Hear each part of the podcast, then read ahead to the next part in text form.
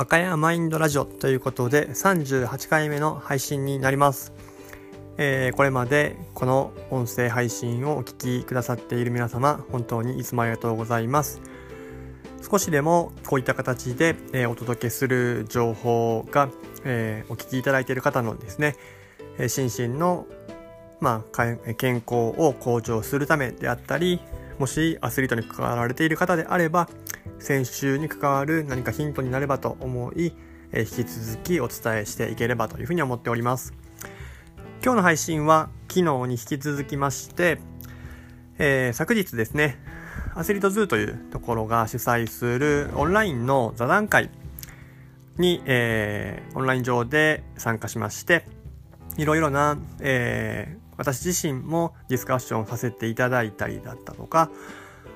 海外ハンドボールで、えー、デンマークですね、活動している方、あるいはアンダーカテゴリーで世界を舞台に、えー、活動している指導者の方の話から気づくことがたくさんあったので、その、まあ、気づき、振り返りというところで、今日は後半できればなというふうに思います。内容が、えー、昨日と重なってくるところもあると思うんですけれども、ご了承ください。で、えー、昨日の話ともあの重なってきて、えー、私自身ですね、話を聞いて、丸1日ぐらい経ってですね、あやっぱりこういうところ大事だなというので、心にすごくこう、残っている言葉として、指導において選手にまあ伝えるまあ、伝え方としてという意味だと思うんですけどもやり方よりもあり方が大事でアスリートの一生を考えることがまあ大事であると。どうしても勝利至上主義になってきてですね。日本人だからというわけではなく、えー、今の部活動であったりとかスポーツに関わっていく中で勝利のためにっていう風になってしまうこと自体が悪いとは思わないですし勝利を目指すからこそ勝つ喜びや負ける悔しさっていうのが気づけるのでその勝ち負けがもたらせる価値っていうのはたくさんあると思うんですけどもそれ以外の価値にどういうものがあるかということについても、えー、座談会の中でですね研究されていました、えー、その中の一つとして成長を、まあ、実感できることというのが、まあ、価値があったりとか、えーまあ、嬉しさにつながってきたりするということがあったり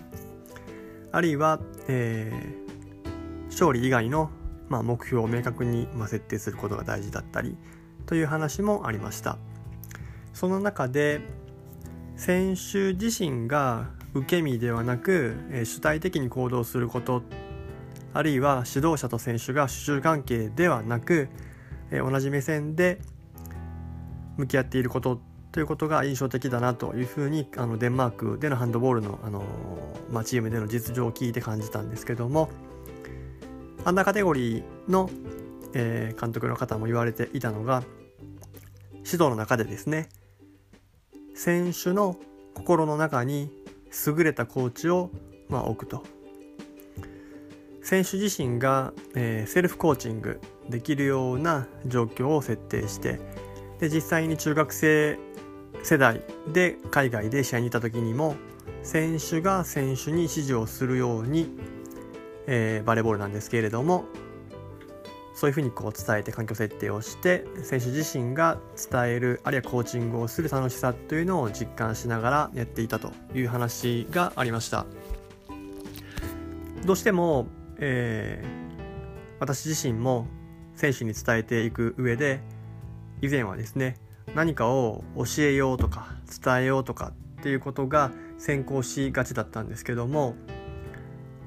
目的は選手が楽しくスポーツをすることであったりとか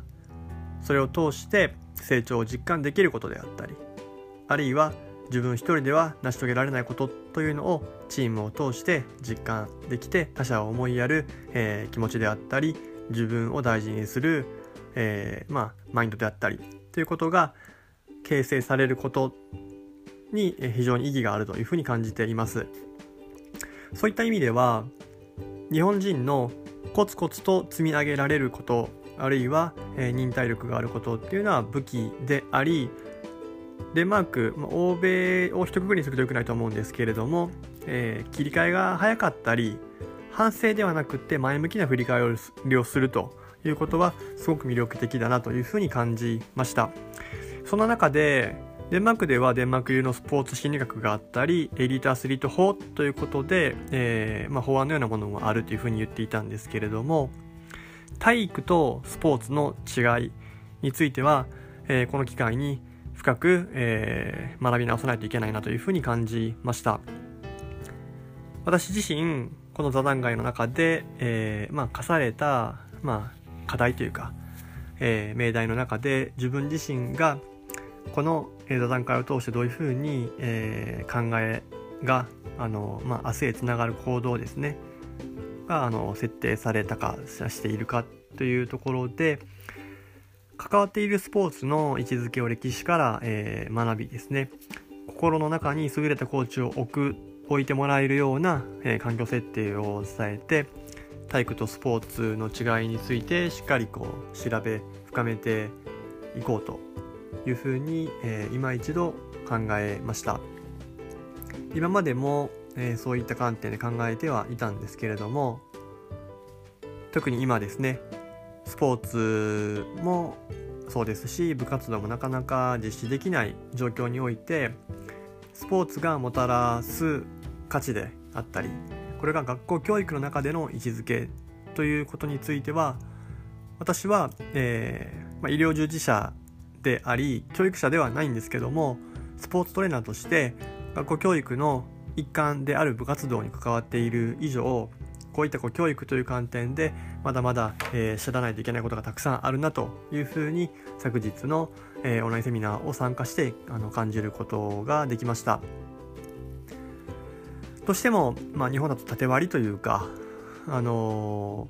ー、自分のことは自分で人のことは人のことっていうふうに、えーまあ、特にですね、あの西洋的な思考が入ってきているような業界ではあのそういう、まあ、分業制というかという傾向が強いのかなというふうに感じるんですけど相手がどういうふうに考えているのかを知るためには相手がどういうふうな環境で学んでいるか働いているか考えているかっていうのを知らなければいけなくてスポーツトレーナーであれば、え、教育者指導者というあの方々が基本的には、えーまあ、パートナーであり一緒にえー、選手のパフォーマンスを向上していくために、えーまあ、結束してですね議論していかないといけない対象になってきます。そういった観点で言うと、えー、トレーニングやコンディショニングのことだけではなくですね教育ということの、えーまあ、知識というのの薄さ浅さを再認識する貴重な機会になれたので、実はですね、私は、えー、パートナーが、えーまあ、教員をしているので、比較的あの身近な存在ではあります。母も、えー、小中学校のあの教員をしていて、母の、えー、お姉さんもあの教員をしていたということで、私の周囲にはいわゆる先生と言われる方が多いんですけども、私はその教育をする立場としての、えー、まあそれこそ教育を大学とかで受けているわけではないのでいわゆる素人になります。なんですけども、え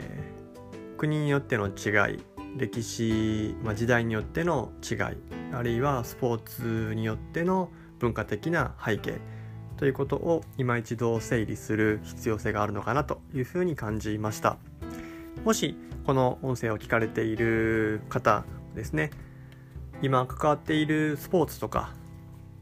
選手に伝えていく時にうまく伝わりにくいなと感じた時にはその年代の、えー、教育とかっていうのがどういうふうに、えー、現在行われていて